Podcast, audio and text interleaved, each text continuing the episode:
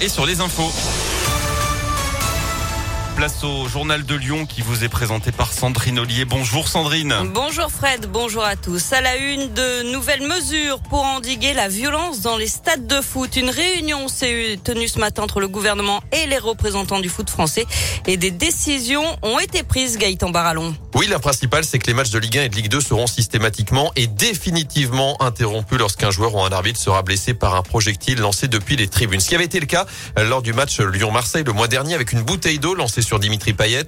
Pour tout autre incident sans blessure, une cellule de crise devra se prononcer en 30 minutes maximum sur le sort. Cellule de crise dont seront exclus les présidents des clubs. Alors que Jean-Michel Aulas a justement écopé de 5 matchs de suspension de toute fonction officielle après son comportement envers l'arbitre de l'Olympico. Autre mesure, la vente et le port de bouteilles en plastique seront interdits dans les stades de foot au plus tard au 1er juillet 2022.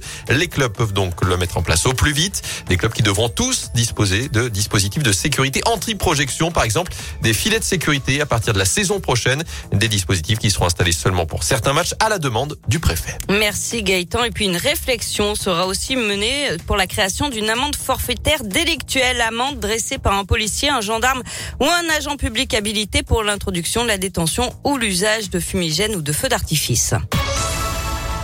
Dans le reste de l'actualité, la mère jugée pour un double infanticide à Limonest est passée aux aveux. Cette femme de 41 ans est accusée du meurtre de ses deux fillettes de 3 et 5 ans.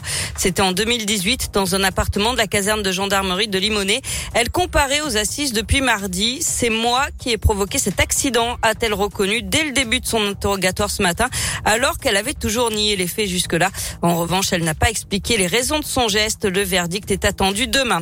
Une brigade de police spécialisée pour le quartier de la Guillotière. Elle sera composée de 31 policiers expérimentés et mise en place en février. En attendant, des CRS vont être mobilisés. C'est ce qu'annonce le préfet pour apporter le calme définitivement dans ce quartier de Lyon. En bref, un TGV sur deux en circulation demain pour les départs en vacances, conséquence de l'échec des négociations entre syndicats et direction. Et puis il n'y aura pas de coup de pouce en plus de la hausse automatique du SMIC en janvier. C'est ce qu'a annoncé ce matin la ministre du Travail. Le salaire minimum passera donc à 1603 euros bruts mensuels pour 35 heures hebdomadaires au 1er janvier, soit une hausse de 14 euros.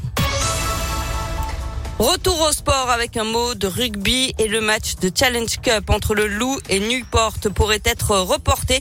Il doit se jouer demain soir au Pays de Galles, mais deux joueurs lyonnais et deux membres du staff ont été testés positifs au Covid hier. Selon le progrès, de nouveaux tests doivent être pratiqués aujourd'hui.